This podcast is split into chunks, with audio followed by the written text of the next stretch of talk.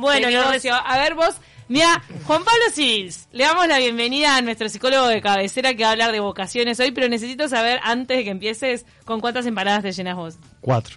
Cuatro, gracias. Cuatro. Y si son de carne o Seguro. pollo, también, cuatro. También, cuatro. Perfecto. Cuatro es un número. Está bien. Para mí tres No está bien. Tres está correcto. Ahí está, la Bueno. militante del 3. ¿Se puede trabajar de lo que a uno le gusta, Juan Pablo Civiles? ¿Qué les parece a ustedes? Sí, nosotros lo hacemos. Hablábamos al principio del programa que tenemos la suerte de trabajar de, en lo que nos gusta. O sea, para nosotros nuestro trabajo es, es este, más allá de que lo hacemos por dinero, porque tenemos que vivir, está clarísimo, lo hacemos por satisfacción, porque Bien. nos encanta. Claro, eh, está el famoso dicho de haz lo que te gusta y no trabajarás nunca, no algo así como que el trabajo es un disfrute. Digamos que aunque sea un disfrute, también mete- tenés que meter mucho esfuerzo y sacrificio a veces para, para sacar adelante. Claro, no quiere decir que sea todo un camino de rosas. No. Que Que sea haga- fácil. claro, que sea fácil o que no haya días malos, pero en el fondo decís, hago lo que me gusta. Pero me parece súper interesante la, la consigna de hoy de la columna de Juan Pablo por el tema de la vocación y lo difícil que es encontrarla y sobre todo vos, Juan Pablo, que estás en contacto con tantos jóvenes que hoy en día, entre la multidiversidad que te otorga el universo de Internet, no sé hacia dónde arrancan. Claro. Eh, estamos volviendo de este feriado de carnaval, ¿no? Eh, muchos adultos se tomaron licencia también en enero, en febrero, otros se la están tomando ahora. Y para muchos adolescentes están arrancando el año electivo la semana que viene. Esto que decís vos, Cami, el tema vocacional, es seguramente la, la gran pregunta que se hacen los chicos en, en nuestro país de, bueno, ¿qué voy a hacer cuando, cuando sea grande? Por eso me parecía que estaba bueno traer alguna idea vinculada al mundo del trabajo, primero para entender y para transmitirle a estos adolescentes y nosotros como adultos para reflexionar acerca de cómo estamos trabajando. Si ustedes me acompañan a hacer este cálculo, el día tiene ve- 24 horas, ¿verdad? Si dormimos bien, porque capaz que no tenemos niños o gatos o estamos bien, bueno, ponele, que dormimos 8 horas Ocho y si sacamos las horas que estamos despiertos en el día, co- con un trabajo de 8, 9 o 10 horas, nos ocupa una gran parte de nuestra, de nuestra vida el mundo laboral. Entonces, qué importante es entender al trabajo como una fuente de, sentido. Yo voy a ser más feliz y me voy a sentir mucho mejor si de lo que trabajo tiene que ver con lo que yo soy. Eso es una gran pregunta para, para hacerse y muy difícil de darnos cuenta cuando tenemos 16 o 17 años. Sí, hay gente que no lo encuentra en toda su vida. El otro día yo le comentaba a Cami que charlaba con una amiga que tiene cerca de 40 años y estaba como cansada de su trabajo, ¿viste? Como que buscaba cambiar. Y yo le decía, bueno, pero ¿qué te gusta? Decime, ¿qué, qué, qué, ¿dónde te gustaría? ¿Qué te...? No sé, y no sabía darme una respuesta. Y estuvimos charlando un rato largo y no tenía claro qué es lo que le gustaba. Es que ahí, ahí Paula, el, está bueno mencionar, bueno, qué entendemos por vocación, ¿no? La vocación de la palabra de donde viene el latín vocatio responde a un, a un llamado. Pero es un llamado que en este caso del ejemplo que vos traes, la persona tiene que descubrir. Muchas veces hay personas que atraviesan su vida y o no se hicieron esta pregunta de, de una buena manera para entender a qué responde su vocación o no dedicaron el tiempo suficiente para escuchar de lo que yo hago, qué tiene que ver conmigo. Uno cuando trabaja imprime también los valores de vida, de cómo sos vos como, como persona. Y está bueno también transmitir que el trabajo es transformar. Eh, no solo es trabajo cuando yo recibo dinero por algo. Una abuela, por ejemplo, que hace una torta, eso es un buen ejemplo, y que junta ingredientes para hacer algo mejor, eso también es trabajar. Porque eso está transformando algo en, en una cosa nueva y le está imprimiendo su valor en eso que está haciendo. Y criar hijos también es un trabajo. No, ¿qué trabajo? Para mí es el trabajo más duro de tu vida. Y eso está bueno transmitir que eso es trabajar. Entonces todos trabajamos y en el trabajo encontramos una excelente oportunidad para darle sentido a las cosas que hacemos. ¿no? Cuando uno entiende a, a un, a un trabajo como algo para transformar, ahí me siento mucho mejor. Si mi trabajo es aburrido, ru- ru- eh, rutinario, re- yo re- repito constantemente lo que estoy haciendo, no siento que los valores que tienen que ver conmigo los aplico en, en ese, en ese trabajo, seguramente me sienta peor. Entonces, em, para, para hablar de trabajo y de satisfacción tenemos que separar a estos trabajos que uno quiere comprender como de repente pasajeros, pero de repente hay gente que no lo tiene como posibilidad que sean pasajeros, por ejemplo el de reponedor de supermercado, que un día decíamos que qué repetitivo que es, pero que de repente le da toda la dignidad a esa persona de tener, bueno, su sueldo a, a fin de mes. Quizás yo, yo cuando una vez salió ese comentario de, de bueno, qué, qué trabajo repetitivo, pensaba, quizás el reponedor se puede poner objetivos diarios, eh, y tratar de ser mejor. Entonces, cuando tratas de ser mejor, llegas a ser el jefe de los reponedores y después Sí, llegas a ser claro. el. Si la actitud que tiene ese reponedor es para es pensando en otra cosa, seguramente Mm. lo pueda asumir mucho mejor. Hay un cuento que se hace mucho en, en conferencias, capaz que lo escucharon, el de los albañiles. ¿Lo No, saben? no, yo no. Hay, hay tres albañiles, están, o sea, cada uno está haciendo exactamente lo mismo, están poniendo un ladrillo al lado del otro. Viene un señor y le pregunta al primer albañil qué hace, dice estoy poniendo un ladrillo. Viene a otro y le pregunta qué hace y dice estoy haciendo una pared. Y al tercero le pregunta qué estás haciendo y dice estoy haciendo una, una catedral. O sea, el trabajo es el mismo, pero la persona si le da otra dimensión y si logra entender que esto forma parte de algo más grande, seguramente pueda tolerar mejor el trabajo en caso que no, que no sea bueno. ¿Y qué pasa con este, la frustración? Es decir, eh, hay gente que de repente trabaja en algo que, bueno, yo qué sé, no, no me gusta del todo. No podría decir que es mi llamado, pero me funciona porque hablábamos de los empleados públicos. No sé, me da dinero. dinero, Sí, estabilidad. pero en esas, en esas seis horas se les nota que están amargos. Bueno, trabajo seis horas, ponele. Y eh, pienso que mi vocación o lo que me gusta lo puedo hacer en otro tiempo. Este trabajo lo hago únicamente porque me da dinero y sustento para poder hacer otras cosas que me gusten. Eso también puede ser válido. Puede ser y si logras tener ese equilibrio como decís tú, eh, puede que se- puede que funcione. Lo- la realidad es que es peligroso. Eh, en el consultorio me toca acompañar un montón de situaciones donde, bueno, es esto que vos decís, parece que está todo perfecto porque tiene un buen salario, tiene trabajo, no le falta nada y tiene una crisis de sentido y un vacío existencial súper profundo. Y eso responde a que pasa un montón de horas haciendo algo que no tiene que ver con, con lo que es él. Por eso también está bueno esta definición de que, bueno, cuando trabajamos somos lo que hacemos o hacemos lo que somos, ¿no?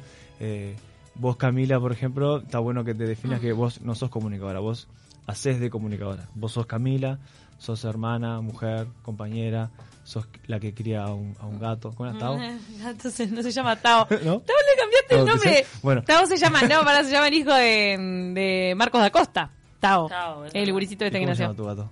No, mi, mi, mi gato se llama Miloja. Miloja. Bueno, Ahí va, uno, uno es todo Bueno, lo que es. Nosotros sos- discutíamos el otro día. eso. ¿Qué vas, Claro. a, ¿Qué vas a hacer cuando seas grande? No, ¿qué vas a hacer cuando seas grande? Porque Sí. si vos te definís como que sos comunicadora, el día que dejes de ser comunicadora, te entras en un- una crisis de Claro. ¿qué hago? ¿Qué ¿Qué soy? Claro. Entonces uno, eh, que sé que también lo conociste, un querido Lucas del Valle, él era ¿Cómo un citamos a Lucas del Valle? Adorado. Espectacular. Y él cuando arrancaba cada clase decía, yo soy, o sea, yo soy Lucas, hago de psicólogo, hago de acompañante terapéutico, hago de experto en adicciones, pero yo soy persona. ¿Te parece que la gente pierde la percepción esa? Es muy Sí, común, por ¿no? supuesto. El doctor, por ejemplo. a alguien. Soy doctor. Claro, soy doctor. Soy abogado.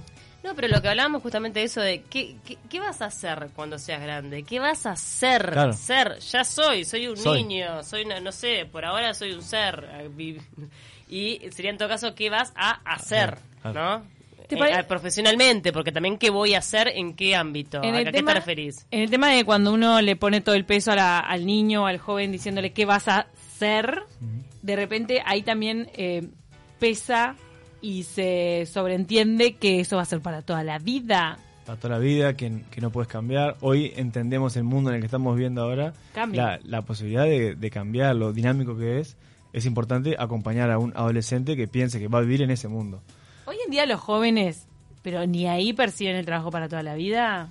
No, y el- con el estudio también se ve algo que está interesante de la posibilidad de cambiarte de carrera, de estudiar un posgrado en algo, de formarte universitariamente en algo y después hacer una otra tecnicatura en cosa. otra cosa. Piensen que hoy los, los niños que están entrando a, a cualquier nivel de inicial hoy van a salir en el mundo en el 2030 y pico. Imagínate. O sea, ¿quién se, quién se anima a asegurarle que el mundo en el 2030 va a ser de tal manera? Está mirando, Va está pensando en Iñaki. Mi 2030. hijito, claro, imagínate, mi- eh, mis dos hijos, claro, que van a... ¿Cómo le querés decir que en el 2030 van a faltar eh, tales profesiones o vas a tener tales otras? Es que Bueno, cambia tanto y el mundo además con la, con la irrupción de lo que fue Internet cambió de forma tan drástica y el avance de la tecnología es que es inimaginable. Yo la verdad es que no, no tengo la menor idea que puede pasar dentro de 30 Creo que años. nadie lo sabe de acá a 30 por eso creo que está bueno entender que el trabajo no es algo que tenemos que sufrir, no es algo que tenemos que padecer, es, es una oportunidad para en un montón de horas que yo estoy haciendo algo, darle sentido a algo que estoy haciendo, transformar algo, dejar el mundo un poco mejor de lo que lo estoy encontrando. Y mientras eh, uno asume esa actitud, de repente hacer algo si uno quiere cambiarlo. Por supuesto, porque si no yo estoy resignado a que, a que tengo que repetir algo toda mi vida. Hay un ejemplo que está bueno que es el de los animales. eh, las abejas trabajan, las hormigas trabajan, los castores trabajan mucho también, lo- los horneros trabajan. Y uno entiende esto de que, bueno, trabajan to- toda su vida, hacen exactamente lo mismo. Están biológicamente predeterminados a repetir eso. Por lo menos hasta ahora no hemos escuchado que tengan crisis vocacionales. Entonces nosotros sí, como, como seres humanos, tenemos esa posibilidad de cuestionarnos lo que estamos haciendo. Claro, ese es Claro. el tema de si uno está en un cuestionamiento perpetuo. No, y el tema ese de aportar, o sea, a, veces- a mí a veces me, me viene como ese planteo de qué estoy aportando, qué realmente está, estoy marcando la diferencia en algo o en alguien, o sea, también salir como un poco de, me parece interesante salir un poco del, del ego y de uno, de, ah, bueno, ¿qué es lo que quiero? ¿Qué me pasa? ¿Qué siento? No, ¿qué puedo dar? ¿Qué esto, qué- qué- no- ¿A quién le puedo hacer la diferencia en algo? Eso te lo ato también con una cosa que, que mi madre insiste mucho porque leyó un libro de Deepak Chopra que habla de Ay, leer. cuestionado. es cuestionado, no me acuerdo por qué. Que pues se hizo mucho, No, muy no rico. sé. Porque se hizo demasiado rico. Eso no, ahí sí medio raro. Está. Fue como que con la autoayuda el tipo Pero montó un dijo- imperio y es dueño de la humanidad. igual. Eh, Deepak. Dale, ¿qué dijo Chopra? Tiene una hija actriz. Deepak Chopra dijo que uno tiene que saber y reconocer sus propios talentos. Y eh, en realidad a uno no lo educan para eso. De decir, vos, ¿en qué sos bueno? ¿Y, y qué disfrutas hacer? ¿En qué sos bueno y qué disfrutas hacer? Porque de repente sos re bueno pateando la pelota y no te copa tanto el fútbol, ponele. Pero el talento que tenés y de repente si agarrás por ese camino del talento y lo que te apasiona, ¡pum! Este, sos dinamita. Por eso yo también creo que los que los que se definen como que encontraron algo que les gusta, por eso arrancamos hoy preguntándole a ustedes y ustedes dicen que se sienten como en ese margen de los privilegiados de pueden dedicar su vida a hacer algo que realmente les hace sentido. Creo que también tenemos la responsabilidad de, de contagiarlo a otros, de poder Claro. acompañar a chicos que están tomando esta decisión, que vean que vos, Paula, puedes decir esto de que querés transformar algo, querés hacer algo que impacte en otro y puedes dedicar tu vida a eso y lo haces bien. Y obviamente que tenemos millones de problemas, tenemos momentos que... Pero además, ¿sabes lo que genera que seas mejor profesional para mí? Porque como te gusta, no es que te Claro. pesa. Vas a intentar mejorar día a día, vas a intentar todos los días trabajar para hacerlo mejor porque va más allá de, de- de una remuneración o de si tener trabajo o no. Va, es un tema tuyo, interno, ¿viste? en ser mejor. Piensen a, a, eh, en algún docente que ustedes recuerden, piensen en algún panadero que les marcó en algo, algún, o sea, uno piensa en algún oficio, alguna profesión, y aquellos que realmente te marcaron son los que te transmiten, los que contagian, los que despiertan la curiosidad en el otro. Claro, y esos son los que... Los que hacen un poquito más, ¿viste? Yo admiro mucho a esa Claro. gente, como decir, el panadero que no sé, que hace un poquito más y le da un poco más de amor para que te quede espectacular eh, la media luna. no Los, sé. ir- los israelíes lo tienen un poco de, de filosofía de vida, el tema de dar más de lo que esperan de vos. Y en el tema de la cocina queda patente con el tema del amor y la historia que le podés poner atrás a un plato. A una pascualina vos podés hacer una pascualina común y corriente o una pascualina cargada de significado. Se me, me acordé de una historia sobre el hallazgo de la vocación de uno, porque entrevisté una vez a un clown uruguayo que trabaja en Argentina, que vino a Uruguay a presentar una versión de Otelo de payasos que era impresionante, la hicieron en el, en el galpón y quedé fascinada con esa versión, te hacía reír, pero todo el tiempo. Y uno de los actores principales es uruguayo que se llama Martín López Carzoglio. Entonces fuimos a entrevistarlo y él contó que trabajaba en una cocina. Eh, trabajó mucho, mucho tiempo en una cocina, pero era el gracioso. Entonces salía de la cocina y se desplomaba en el piso como que se había desmayado y todo el mundo se mataba de la risa. Y ahí empezaron a decir, ¿por qué no haces un curso de clown? Actuación, hace algo. Y él empezó a hacer el curso y terminó trabajando con los más zarpados, todo porque eh, lo veían desmayarse y hacerse el gracioso en, en un restaurante. Que trabajaba Aparte, él, era cocinero. Había un talento también, algo innato. Ahí, en, en ese caso, está bueno el, el recorrido que él tuvo que dar para, bueno, para hacer, hacer conexión con lo que a él le gusta hacer y dedicarse a eso, arriesgarse. La cantidad de gente en su círculo que le debe haber dicho, no hagas esto, no te va a ir bien, no vas a tener trabajo. ¿De qué vas a vivir? La típica, a vos te, te enfrentás con los estudiantes, me imagino, con los que se quieren dedicar al arte, decir, "Mm, yo voy a hacer bellas artes o yo voy a ser actor, y que le dicen, clásico, comentario, pasa- nos pasa ¿de en- qué vas a vivir? Claro. En- saben que hace no tantos años en Uruguay tenemos el bachillerato artístico como una opción, pero en realidad uno recorre liceos de distintos barrios, de distinta clase social, y en general el bachillerato artístico no es el que tiene más estudiantes, no, no, no es el que se lleva más, más opciones. Hay un prejuicio de que no hacen nada los del bachillerato Claro, artístico. Y no es así, en realidad es una opción espectacular para cualquier estudiante que quiere dedicarse al diseño, a la comunicación, o sea, explora el mundo del arte de, de una manera que otras opciones no las, no las tiene. Yo lo Hoy hubiese hecho. Yo hice derecho, pero me quedó otra. Ahí va, a mí también me pasó lo mismo. Eh, el diseño abre muchas puertas hoy en día, eh, porque todo lo que es internet, app, eh, todo lo que es visual, va, pasa por un diseñador. Ahora, ahora que mencionabas, Camila, el, el caso este, eh, hay a Gustav, todos lo conocemos. Sí. Él, él cuenta su historia que es muy interesante, que jugaba al fútbol en Fénix, en las juveniles, y también hacía teatro en el, al mismo tiempo. Y en un grupo no sabían que él hacía teatro, porque claro, era un ambiente hiper machista, conservador, y en el teatro no sabían que jugaba al fútbol. Entonces cuenta lo que fue bueno convivir con esas dos cosas y que en su casa su madre le decía cuándo te vas a dedicar a un trabajo en serio hasta bueno hasta el- lo que hace hoy que ya todos los conocemos el, te el éxito llena, que tuvo te llena estadios. Eh, por Gustavo. eso a veces Ahora, es ¿y- importante ¿y, qué, qué tan importante va? Eso te iba a decir, ¿es el rol entonces ahí de, de, de tus padres o de quien esté a tu cargo, de, de tus educadores, como, como ese impulso de hacer lo que tengas ganas? es fundamental estar cerca para acompañar pero sin sin esta postura ni de, Porque ni puede decir ser "Hacé lo que peligroso el quieras". hacer lo que quieras también. porque a es eso me peligroso. refiero, No, no, ¿viste? no. Porque decís, mi madre por ejemplo siempre Ah, decía, tenemos bueno, que llegar a esto, terminan mirá. sexto como sea y después ven, ¿viste? Ponele, me metí alguna condición. los padres que dicen hacer lo que quieras también es, es tan peligroso como aquel padre que le dice vos Camila tenés que terminar la carrera y hacer tal cosa y estudiar en tal lado porque Claro. uno como padre tiene que también hacer que, que su, que su hijo se pregunte esto que decíamos de- es un llamado a descubrir el hijo tiene que dar esos pasos Hoy en día todavía te encontrás con padres que le quieren determinar la carrera a los hijos. ¿Y, cu- ¿Y cuál sería el punto intermedio o el adecuado o el más sano? Y yo creo que el punto intermedio sería preguntarle al hijo y acompañarlo de cerca a ver qué pasos está dando. Cuando elige, por ejemplo, ya sabemos que en cuarto año, a fin de cuarto, tienen que elegir una orientación. Bueno, preguntarle por qué está eligiendo una orientación, en qué se imagina, acompañarlo. Si, si ese hijo dice que quiere averiguar sobre una universidad, acompañarlo, visitar.